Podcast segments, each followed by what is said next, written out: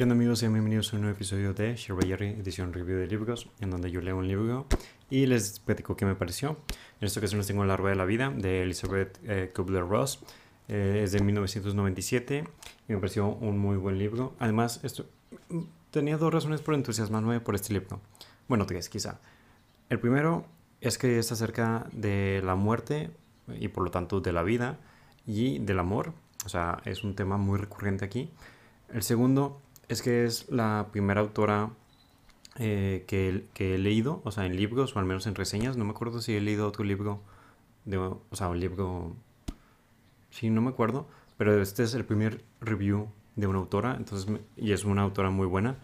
Y el tercero es que me lo recomendó este libro mi tía Luis, eh, que este libro se lo regalaron cuando ella, cuando mi abuelito falleció, eh, su papá falleció hace 5 o 6 años y ella le ayudó mucho a sobrellevar el duelo con este libro.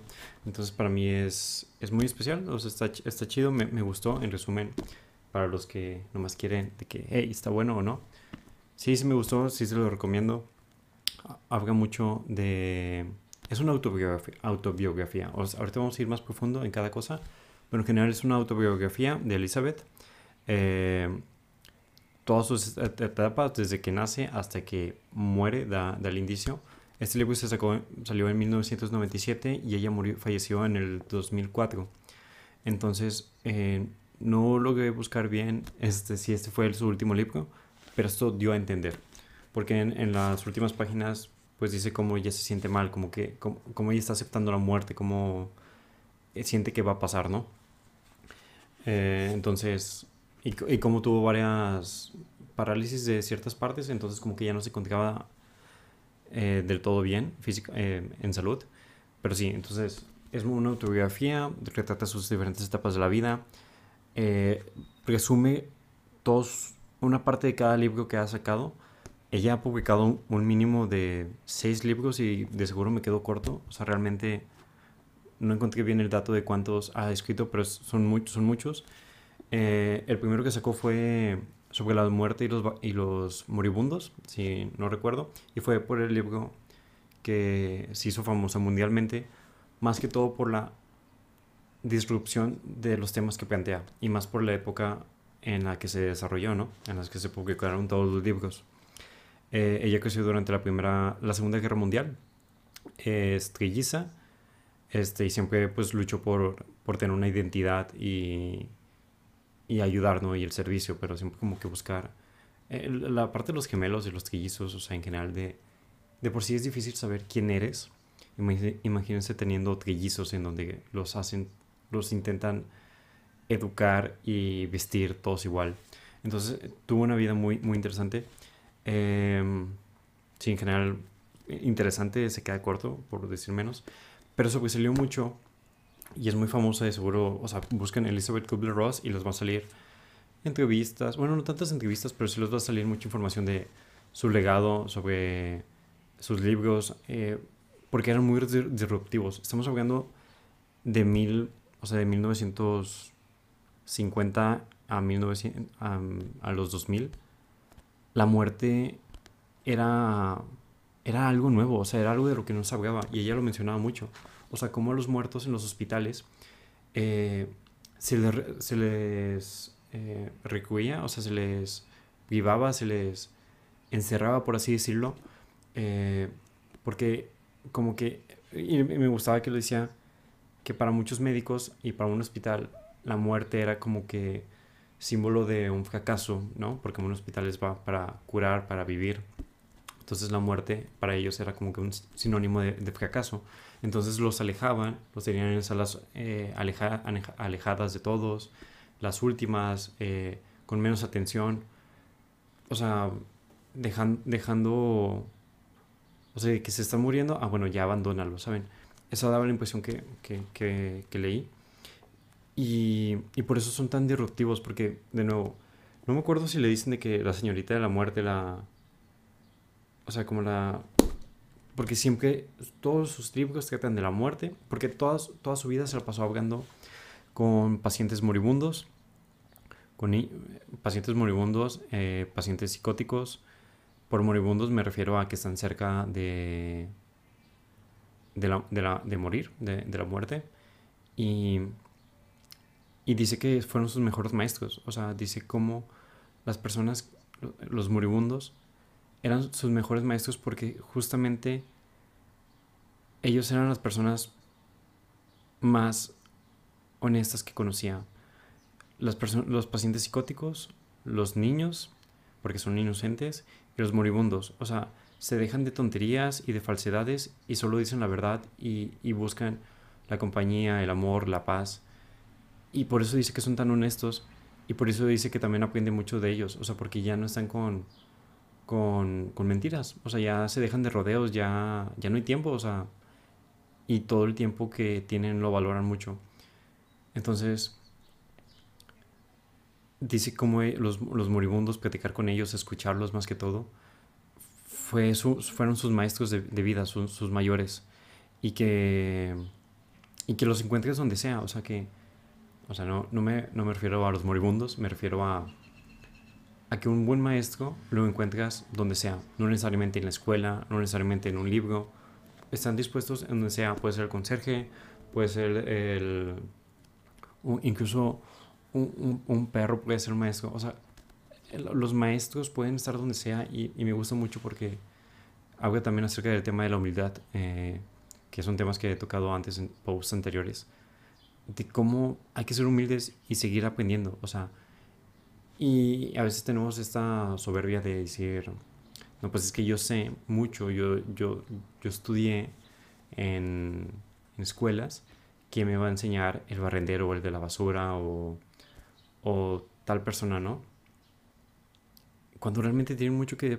Todo humano tiene experiencias y todas esas experiencias eh, eh, valen, o sea, tienen mucho valor y tienen mucho que aportar. Y por eso me, me gusta mucho y el énfasis que hace en... O sea, ella dejó que fueran sus maestros. Ella escuchó a todos, o sea, sin, sin, discriminación. Y es lo que me encanta porque ella detectaba todos estos problemas que había en el área de salud. Todos, o sea, no, no voy a ir eh, parte por parte, realmente es su autobiografía, pero pues eh, ella creció durante la guerra, la Segunda Guerra Mundial. Entonces estuvo, ella nació en Suiza, tiene un acento muy peculiar. Nació en Suiza, eh, después de la Segunda Guerra Mundial fue a Polonia y estuvo ayudando allá pues a, arreglar los daños causados por la guerra. Y, justo ella mencionaba cómo, cómo, después de salirse a ayudar, a servir, no podía volver a, su Suiza eh, cómoda, confortante, eh, toda solucionada. Entonces dijo, yo, yo, y me gustó porque, bueno, al menos yo también lo siento así, como una vez viendo toda la desigualdad, todos los problemas que hay, se me hace menos a mí imposible de dejarlos de ver y y quedarme en mi zona de confort o, o quedarme callado o cómodo, que bien no podemos hacer. No quiero decir si es algo más bueno o más malo, pero al menos personalmente, y ella también lo invita, es como sirve, o sea, y no me refiero a servir como de, de utilidad, sino de sirve, sirve de, de, ser, de prestar un servicio, ¿no? De ayudar. Y me gusta mucho porque esto es, a lo que se dedicó toda su, toda su vida, a, servir, a ayudar, a escuchar, que la parte de escuchar creo que le, es muy importante porque muchos no saben escuchar. Creo que yo he mejorado al escuchar, me he forzado.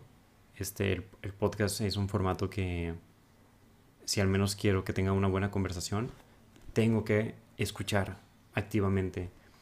Y y sí, de hecho ella me menciona mucho, espero no tardarme tanto en este live, pero realmente es un buen libro y, toca temas de la muerte y del amor, que son temas que me gustan mucho. Entonces, habla mucho, o sea, me gusta que, que ella dice, una vez muerto, ella, ella como que, no me quedó del todo claro, como que o sea, sí, sí, creen, sí, creen un, sí creen en Dios. También mencionaba mucho los nombres de Jesús, de María, este, muy católicos, cristianos. Bueno, no sé si es lo mismo. Pero ella mencionaba cómo, cómo después de la, de la muerte iba, ibas a llegar como una puerta, por así decirlo, y te iban a preguntar cuánto servicio has prestado. Y, las preguntas importantes son de que a quién amabas, cómo llevaste tu vida a través del amor, te, te, te amaste a ti mismo, o sea, mucho referente a, a cuánto amor diste y a cuánto servicio diste, que, que, son casi casi sinónimos si lo quieren ver así, o sea, cuánto ayudaste, cuánto cooperaste. Y me gusta mucho, son como que temas muy frecuentes en este libro, que por eso me gustó. Eh, temas de amor, de la muerte, del servicio, de ayudar, de cooperar, de escuchar, son, son muy recurrentes aquí y, por eso me gustó. Eh, sí, ahorita vi de hecho una entrevista que le hizo Oprah, eh, muy antigua, pero pues es que falleció en 2004, entonces, ajá. Em, pero sí, es lo que me pareció el libro. 10 minutos diciéndoles que me pareció en general. Sí se lo recomiendo. Se lo recomiendo enfáticamente a los médicos. A los médicos se los recomiendo sí o sí, o sea, lo tienen que leer. Porque más que, y es una crítica que ella hace al servicio eh, médico. O sea, cómo es que la salud se convirtió en negocio y, se dejó de querer ayudar y apoyar al prójimo, este, sí, sí, eh, a consta de, de, la ganancia económica, ¿no? O sea, y, y, ella me gustó una vez que dijo, yo supe que está, o sea, mal las cosas cuando el doctor, en vez de consultar con el, con más, con otros doctores, con el paciente, con la familia, consultó con eh, el, seguro, el seguro de gastos médicos mayores, ¿no? O sea, que tiene que ver una relación directa con el dinero. Entonces, me llama mucho la atención esto de cómo el servicio de, salud, y ella lo critica, o sea, ¿por, por, qué si alguien está mal, no se le atiende? O sea, porque, y ella varias veces decía, pues sí, puede que tenga SIDA, puede que se esté muriendo, puede que tenga ese programa, pero si no tiene dinero, no la atiendas. Y ella mucho, fiel creyente de sus valores, renunciaba, porque pues, ante todo, para ella un valor esencial era el ayudar y, amar, ¿no? A todos, o sea, sin discriminación, eh, hacía mucho énfasis. Este... Sí, este, entonces me, me, me, gusta eso. O sea, en México también el tema de la salud es un negocio. En todos lados es un negocio, ¿no? Creo que donde está más feo aún y sin saber mucho es en Estados Unidos. Bueno, lo digo porque es el que, está más cercano, está he conocido un poco más. Pero en general, o sea, todos deberíamos de tener derecho. Pues creo que sí, eh, tenemos, tenemos derecho a, la, a, la, salud, tenemos derechos humanos. Entonces, ¿por, ¿por, qué no, ¿por qué no son respetados? O sea, ¿por, ¿por qué si no tienes el dinero, vas a morir. ¿Por qué? O sea, y ahí es cuando yo al menos me enojo, o sea, ¿por, qué si no tienes dinero significa que vas a morir o significa que vas a tener peor calidad de vida? Ahí es una crítica muy buena y me entusiasma mucho pensar en un futuro porque tengo amigos en el presente que se metieron justo a medicina este, o biomédica o, o algo de salud que tienen, que tienen en mente esto, que saben que el sistema de salud eh, público es, es, una mierda eh, y que es muy injusto, muy desigual y que puede mejorar. Entonces, sí, es una crítica que ella propone. Y de hecho, en la última página, si es que tienen el libro, está en la página 372. Dice. dice eh, Dice, lo, siento, doctora Ross, pero no puedo continuar viniendo. No me lo pagan, le dice un doctor. ¿Puede haber una frase más terrible que esa desde el punto de vista de, la salud de una persona? Dice, ¿es esta la asistencia médica moderna? ¿Decisiones tomadas por una persona sentada en una oficina y que no ve jamás a sus pacientes? ¿Es que el papeleo ha sustituido el interés por las personas? ¿Cómo es posible que se le niegue a alguien la esperanza o a alguien la atención médica o alguien una mejor calidad de vida. Había una época en la que la medicina consistía en sanar, no en hacer negocio. Este. Y, ajá, creo que así puedo terminar esta parte. Hice énfasis porque es un tema que me preocupa porque todos debemos de tener, es un derecho, o sea, tener salud es un derecho. Y puede que tú seas privilegiado, al, igual que yo, y nunca hemos padecido o tenido la necesidad o la ausencia de, de una atención médica o medicamentos o lo que sea, pero hay muchos mexicanos, o sea, gente de Nuevo León, que, no la tiene y que la necesita y que la merece y que la deja tú merecer, o sea que, que se le debe de otorgar. Entonces, sí, fuera de eso, ya es que yo, yo, yo, yo sinceramente he pensado, o sea, a veces digo, o sea, es que me inclino mucho por el lado social, o sea, neta, y por eso me gustó mucho este libro, o sea, porque es mucho de ayudar. Y yo sinceramente quiero ayudar, o sea, quiero, sí, tener una buena vida, pero también quiero ayudar a los demás en, en, en la creación de mi buena vida. Sí. O sea, creo que al menos personalmente si fuera millonario, pero no hubiera ayudado a nadie en el camino, no me sentiría a gusto.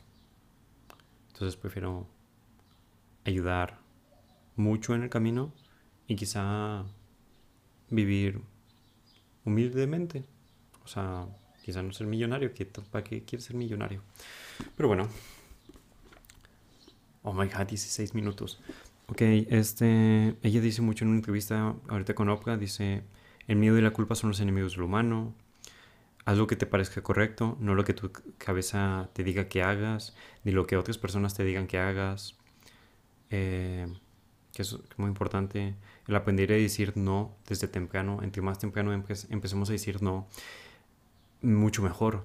Y, es una parte que lo puedo relacionar con la parte del esencialismo de este Greg McKeown, que dice, detecta qué cosas son esenciales, detecta qué cosas valen la pena desvivirse por ah, darle tu tiempo, darle tu amor, darle tu pasión. Y, y, para, y para eso, o sea, si a todo le dices que sí, realmente a nada le estás diciendo que no. O sea, nada está siendo más importante que otra cosa. Entonces, ajá, cosa a tomar en cuenta. Es que ustedes no ven, pero aquí tengo mis notas como siempre. Eh, también dice, pone, pone, varios ejemplos, ¿no? O sea, varios casos de, de, de, a lo largo de su vida. Dice los campos de concentración, como había una persona que se llama Golda, que ella estuvo encerrada en un campo de concentración y como por mera suerte eh, sobrevivió y y esta Elizabeth le pregunta, ¿cómo es posible que los seres humanos se traten entre sí de esta manera, ¿no? Haciendo referencia a los campos de concentración. Eh, y, ella, ella responde mucho, o sea, de, de cómo, déjame, déjame creo que no anoté aquí. Eh, pero, pero ella, ella hacía, le respondió de que diciendo, en cada ser humano hay un Hitler en cada humano hay un poco de maldad, pero también hay, bondad. Y cada uno puede ser la peor persona o la mejor persona. En parte, ella cree mucho en el libre albedrío. Eh, entonces, de, de, uno a veces depende eso, ¿no? Pero también explica cómo las circunstancias afectan esta decisión. Este, déjame ver, porque me gustó mucho la respuesta. Ah, ya, ya, aquí la tengo. Dice, si yo logro que una sola persona cambie los sentimientos de odio y venganza por los de amor y compasión, entonces he sido digna de sobrevivir al holocausto, ¿no? Y me gustó mucho, o sea, se me hizo... Sí, aquí lo tengo. Se me hizo muy fuerte, o sea, como... Porque al menos yo soy muy malo a veces para perdonar, aquí entre nos. Soy muy malo para olvidar. Entonces, en general no soy una persona que... que o sea, si me conocen, creo que nunca me han visto enojado ni con ganas de venganza.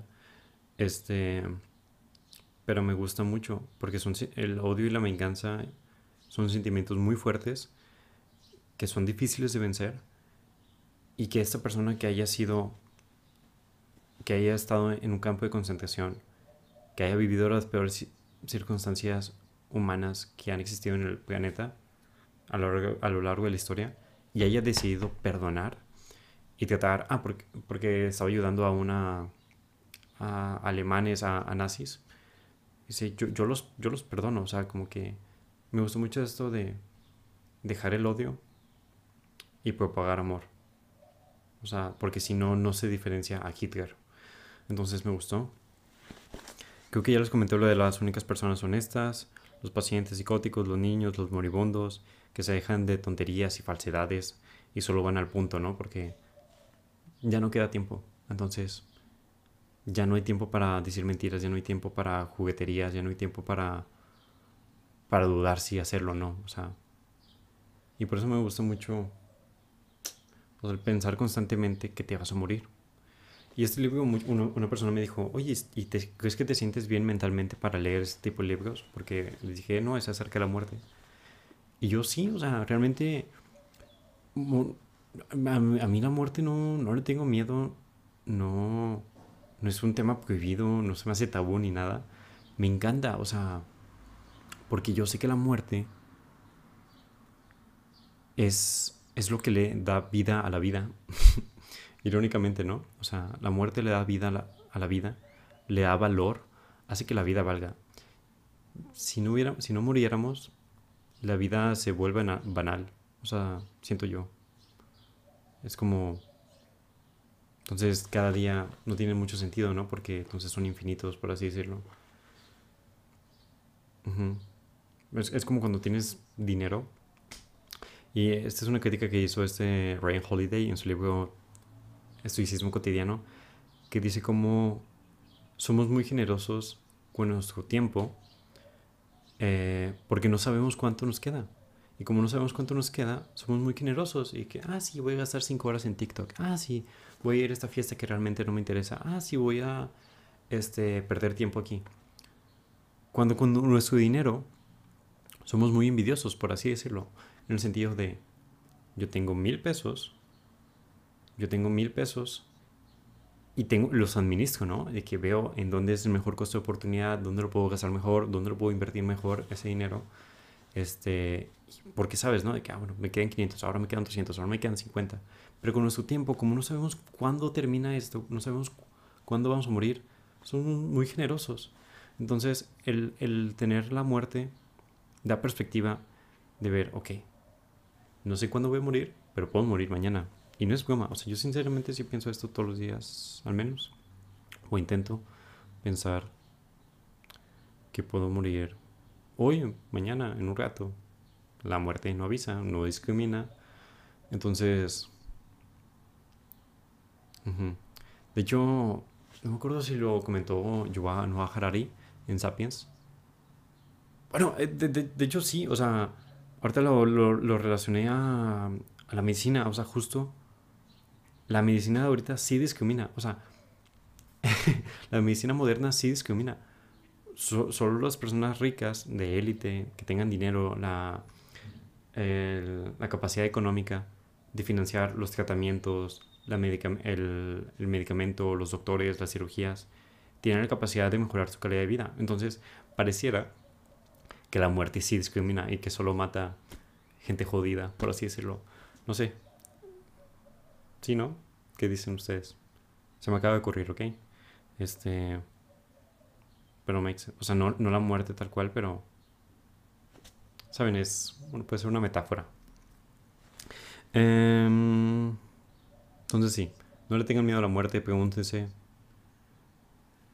¿Qué tal? ¿Qué han hecho con su vida? Son buenas preguntas. ¿Quiénes son? ¿Cuánto han servido? ¿Cuánto han amado? Eh, también menciona mucho acerca de confiar en ti, en tus propias emociones naturales. Em, eh, ella dice, pues, realmente no importa mucho lo que hagan con mi cuerpo. Ok, vamos a ir a otra parte, ¿no? Porque estoy intentando relacionar todo de la mejor manera porque son muchos temas. O sea, literal, muchos, muchos, muchos temas. Este. Sí, en la página 70 dice, hay una cita que me gustó, dice, a la, primera vista eran seres patéticos y dolientes, pero eran seres humanos, amables, simpáticos y amorosos. No tenía nada, por lo que sentí un deseo aún mayor de servirlos. Y esas son de sus primeras experiencias como moribundos, o sea, cómo, cómo los trataban como no seres humanos. O sea, les, les digo, le- les comento, o sea, para, para los hospitales muchas veces la muerte era sinónimo de fracaso. Entonces los, tenía, los querían alejar lo más posible de los demás, que no los vieran, que no se les tocara, que no se les escuchara, que no se les tratara bien. O sea, ¿saben? O sea, como alejar lo que siento que es un fracaso. Y para eso los hospitales y para muchas personas es la muerte, o sea, como un sinónimo de fracaso. Eh, y además es algo que te recuerda tu mortalidad y a muchos no les gusta recordar su mortalidad, ¿saben? Entonces, eh, ella notaba esto, o sea, cómo las personas moribundas eran alejadas de la sociedad, eh, excluidos. Eh, dice, a primera vista eran seres patéticos y dolientes, pero eran seres humanos, amables, simpáticos, amorosos, que aún necesitan amor, que aún necesitan atención, que aún necesitan eh, paz, aún necesitan compañía humana. También, sí, también eh, compartió una eh, experiencia con, con no sé si el término correcto sea prostitutas, pero este, que decía como no se les trataba bien, no se les daba un, un- trato digno porque tenían ciertas eh, enfermedades y se les, se les excluía, se les alejaba, se les trataba mal. Cuando ella decía, son seres humanos, o sea, independientemente de su condición física, independientemente de su trabajo, independientemente de su color, clase social, lo que sea, son seres humanos ante todo. Y, y hay que tratarlos como seres humanos, con dignidad. Entonces me gustó mucho, o sea, en general me gusta mucho todo lo que tenga que ver con ser humano. Ajá, porque todos somos seres humanos, o sea, sí. Por eso, eh, no sé si han escuchado esto, lo de, no voy a abarcar mucho, pero lo de, bueno, no, mejor no me meto. Ahí va a ver acerca de los, de los géneros, ¿no? O sea, de hombre y mujer. Y, o sea, cuando yo lo veo de que, pues sí, pero pues, ante todo, o sea, muchas veces tenemos como un discurso de, un discurso ideológico, cultural, lo que sea. Pero ante todo, dejando todo, somos homo sapiens. O sea, somos humanos. Entonces, no sé. Eh, también otra cita me dice... Ajá, dice, un, cora- un corazón compasivo puede sanar casi todo. Emplea las palabras. Ah, dice, un corazón compasivo puede sanar casi todo. Emplea las palabras que quieras. Simplemente habla con el alma y, el corazón. Este... Sí, y hace mucho énfasis en esto de no temer abrir tu corazón. Eh, el, el- sí, me gusta mucho esto, o sea, como ser honesto a ti mismo, con los demás. Y, y justo lo que dicen, ¿no? Las personas moribundas, las personas que están cerca de la muerte, se dejan de tonterías y de falsedades y, y solo se abren. Y las personas muchas veces ocupan abrirse porque a veces no se tiene el espacio o la confianza con, con, con algunos. Muchas personas necesitan abrirse, o sea, todos tenemos pedos, la vida es muy difícil, muy difícil. Entonces, ¿qué tal si nos ayudamos uno a otro, si nos escuchamos, no? O sea, es un acto compasivo. El escuchar, últimamente me ha encantado abrazar, o sea, en general me gusta mucho escuchar a mis amigos, a mi familia cuando puedo.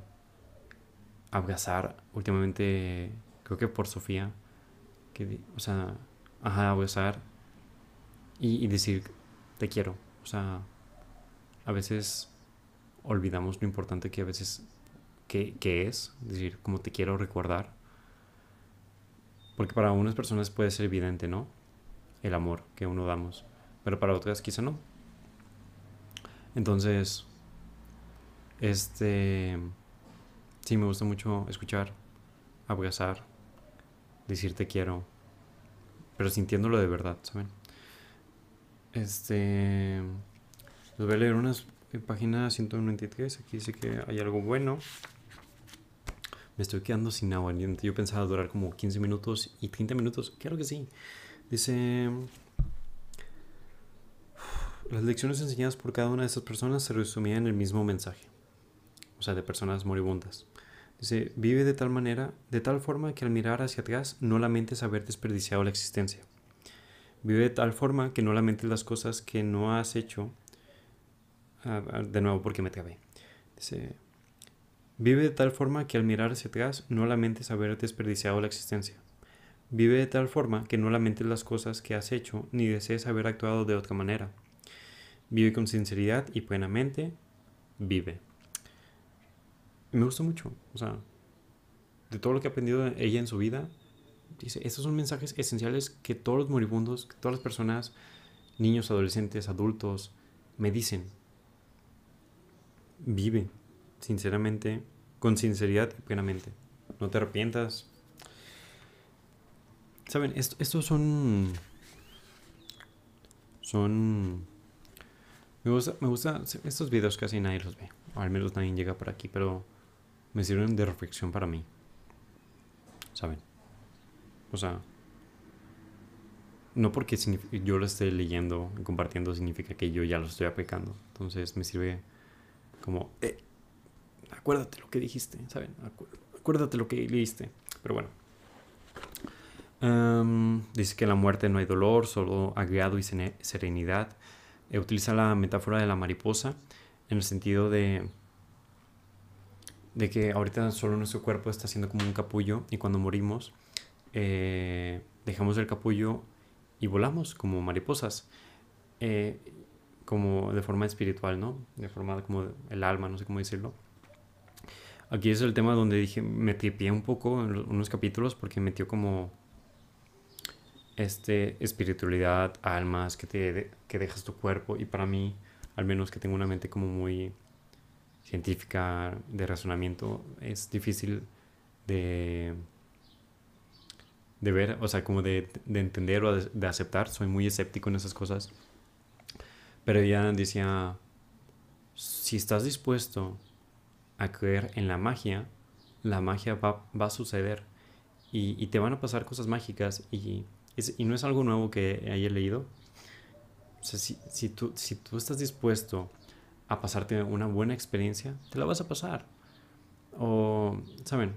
O, sea, no, consuman drogas, ni yo he consumido estas drogas, pero de la gente que he escuchado es, si vas a consumir una droga y ya desde antes te estás paniqueando y piensas que va a salir todo mal, te vas a maltripear y vas a tener un mal viaje y va a resultar muy mal. Pero si en cambio estás dispuesto eh, a tener una buena experiencia, a dejarte fluir, a ser parte de, a, vivir la experiencia, puede salir muy bien y puede ser de las experiencias más reconfortantes y más eh, chingonas de tu vida no porque yo haya consumido, este, que sí, sí, que sí quiero, este, pero, o sea, ajá, aquí esto sacado de contexto está muy mal, pero, ajá, como ayahuasca, ¿saben? O algo así como, algo más espiritual, ¿saben? Eh, pero sí, me, me, me, costó porque hablaba mucho de que hay una vida después de la muerte, cuando yo realmente pienso que mueres y hasta ahí, ¿no? Pero yo hasta incluso entrevistó varias personas, de que 20.000 personas que tenían experiencias después de la muerte y, habían vuelto. Y pues los relatos las experiencias que, que aquí contaba, pues eh, sí te pone a dudar, ¿no? O sea, como que, órale, ¿cómo sabes eso si... O sea, como que no había otra forma de que, no sé... Eh, eh, un, caso que, me, que decía es que...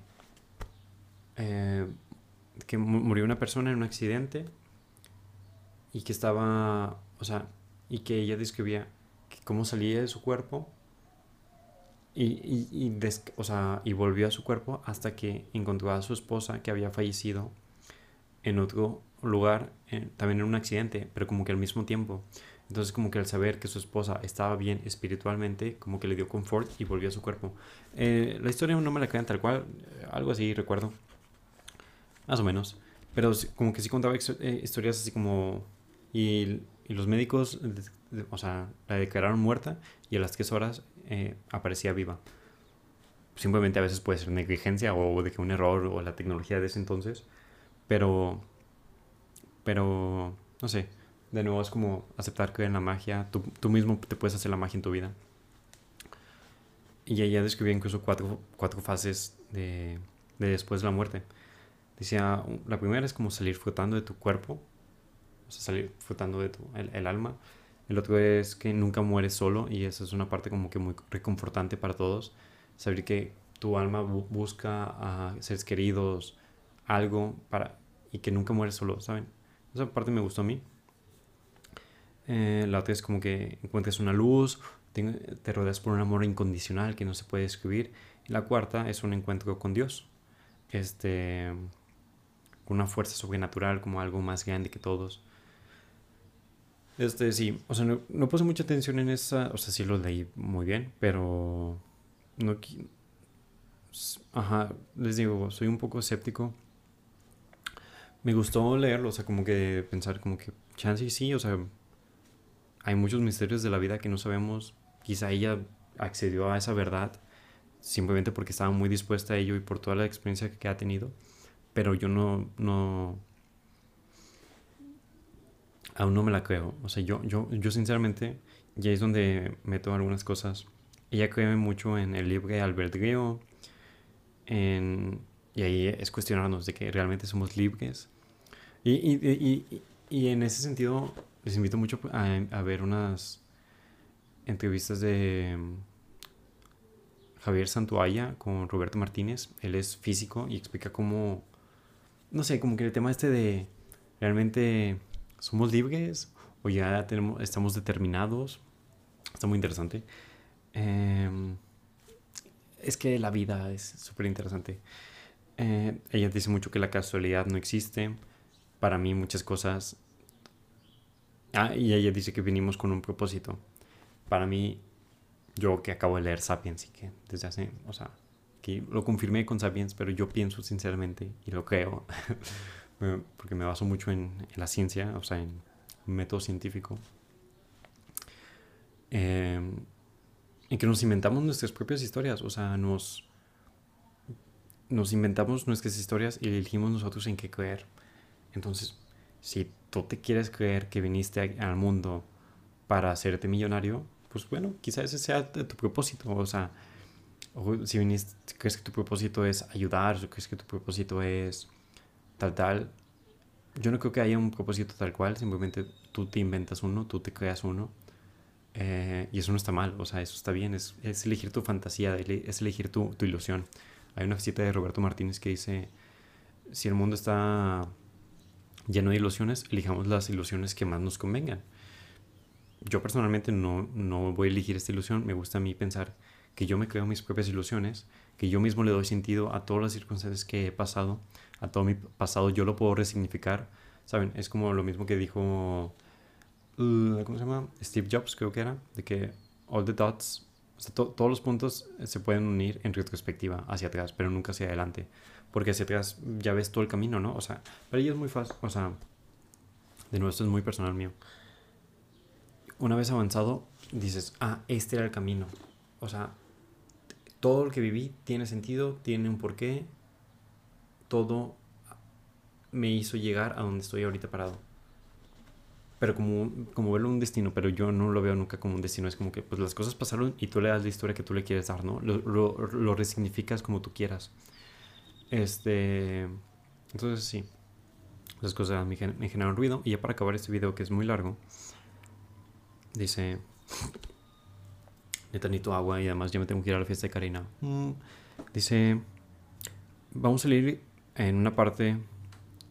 Eh, que era justo porque él estuvo, cuando fue lo del SIDA, eh, que fueron los, más que todos los homosexuales súper rechazados de la sociedad eh, por esta enfermedad nueva, desconocida para todos, ella los aceptaba y los cuidaba y los quería. Y, en una parte del libro dice, vamos a elegir el odio y la discriminación o vamos a tener el valor de elegir el amor y el servicio me gustó mucho eso. O sea, en general, les digo, todo, el libro es amor y servicio, amor y servicio, que me gusta mucho. Está muy relacionado también a, a, la religión, pero no porque tenga que ver con la religión significa que está mal. O sea, la religión en parte funciona. Es que de nuevo, yo no soy, muy, yo no soy religioso, ni creo en una religión específica. Yo creo en una religión que yo me invento, este, que no tiene nombre, es muy, es personal mi religión. Este pero sí, o sea, el amor, servicio. Y dice mucho como... hay, hay, hay, que buscar el amor para dar sin buscar recompensas, para escuchar sin hacer juicios, para amar sin condiciones, un amor incondicional. Y esto dice que se encuentra en la muerte, o sea, cuando falleces encuentras un amor incondicional. Y por eso hay paz y serenidad. Este. Sí, dice: lo, único que vive internamente es el amor. Por último, les voy a leer unas cosas de la última página. Eh, que son las últimas reflexiones, dice, debemos vivir hasta morir, nadie muere solo, la lección más difícil de aprender es el amor incondicional, no se puede sanar al mundo sin sanarse primero a sí mismo. Muy buenas. Dice, la única finalidad de la vida es crecer. La única la lección última es aprender a amar y a ser amados incondicionalmente. Le aseguro que las mayores satisfacciones en la vida provienen de abrir el corazón a las personas más necesitadas. La mayor felicidad consiste en ayudar a los demás. ¿Saben? Entonces, en general, ya ven, no le dedico 40 minutos a un libro por nada. Me gustó mucho la muerte, el amor, la vida.